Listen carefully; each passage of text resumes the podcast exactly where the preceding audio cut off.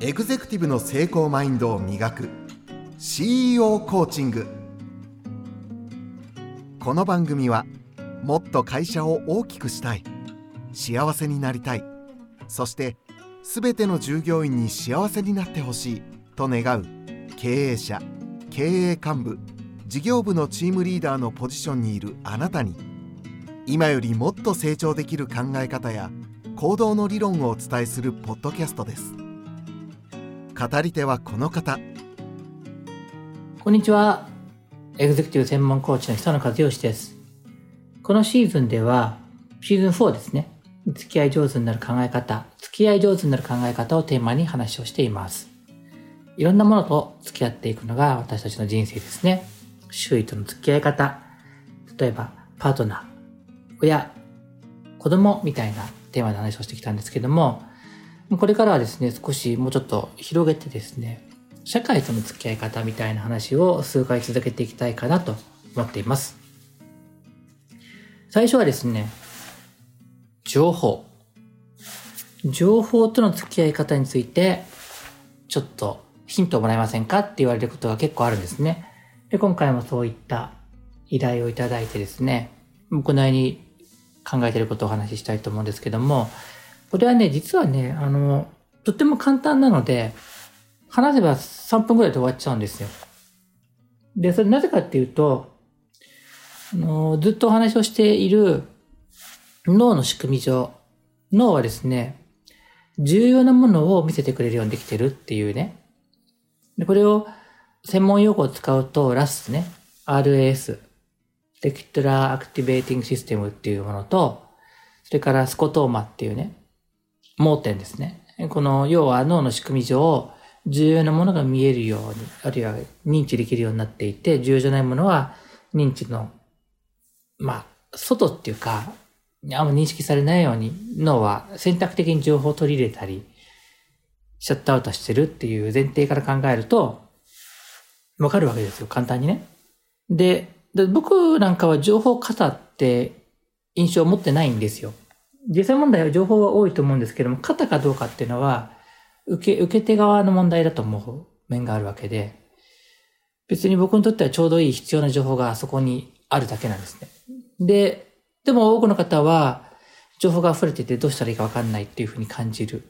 のだとすると、その間に何が違いがあるのかなって考えると、すごい単純なんですよね。脳は大事なものを見せてくれるんで、大事なものっていうのは自分にとって大事なものですから、つまり僕にとっては自分にとって大事なものがバシッと決まってるんですね。自分にとって大事なものが決まってるから、その大事なものに対して近づくための情報が、情報のみが目に入るわけです。重要じゃない情報は目に入らない、耳に入らないようにできてるんで、で、これは別に僕は特別なんじゃなくて、脳と心の仕組み上そうなってる中で言うと、僕だけじゃなくてどんな方もですね、自分にとって重要なものがビシッと決まってれば、情報は型ではなくて必要な情報が入ってくるようにできてる、なってるってことです。単純でしょ？だから、あの、情報を精査するとか選ぶとかっていう必要はあんまなくて、脳が勝手に選んでくれるっていうふうに知っちゃってるんで、これが認知科学によってね、理解されている脳の働きなんで、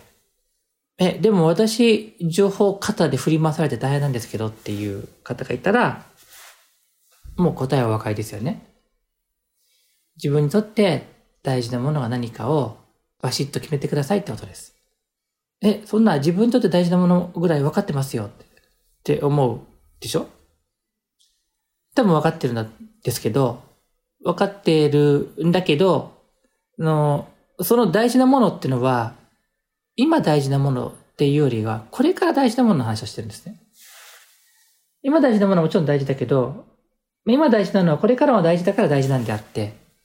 これから大事なものがちゃんと分かっていると、これから自分にとって必要な情報がちゃんと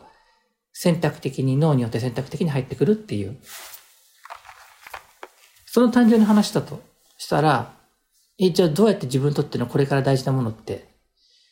決まるんですかねって。いやいや、それは自分で決めてくださいってことです。自分で自分にとってこれから大事なことを決めるんですよ。で、それはもっとシンプルに単純に言うと、一応回りくどく言ってきたのは、あの、話すと7秒くらいで終わっちゃうんで、長く言ってるわけですけども、ゴール設定とか夢をちゃんと持ってれば、自分にとって大事なものってバシッと決まるでしょ？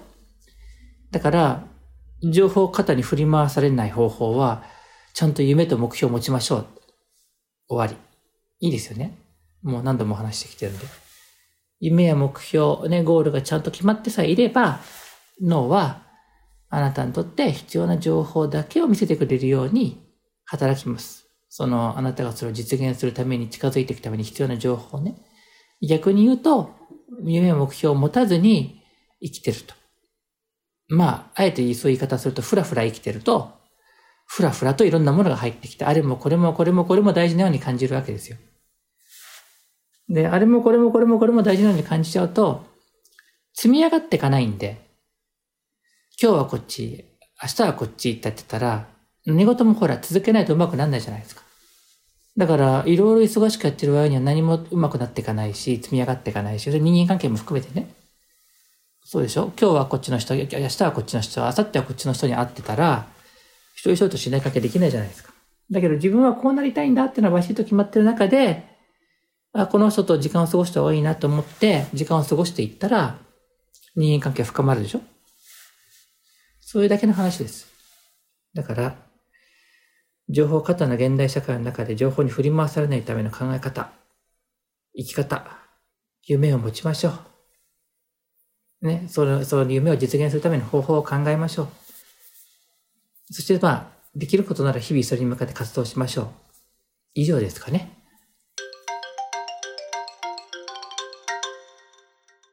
情報の信頼性についてね、少し掘り下げてみましょうかね。脳が必要な情報を見せてくれるんだけど、それが信頼できるかどうかっていうのは、これはね、あの、半分は脳に委ねていいと思うんですね。脳はそれが信頼できるかどうかの判定能力も備えてるから。要は、半分、半分っていうかね、半分以上なんですけども、とりあえず、7割、8割っていうとよく正確な数字の根拠がわかんないから、要するに概念としての半分はね、半分は脳に委ねていいってことは、要するに、あれこれ怪しいなって思う時あるじゃないですか。その直感に従っていいってことです。本当かなと思ったら本当じゃないですよ。もう、もう、それは本当じゃないです。人間の脳ってそれぐらい精密にできていると思われますので、なぜかっていうと、僕らが認知できないような様々なこう、些細な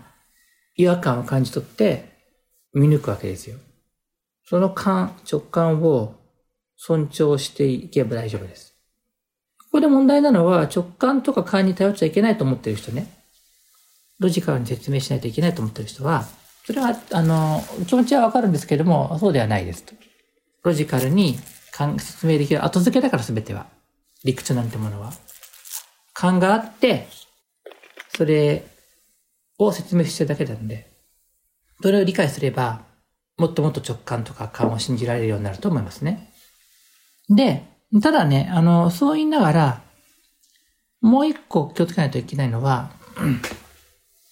やっぱり、何らかの意図を持って隠されている場合もあります。真実をね。でそこは、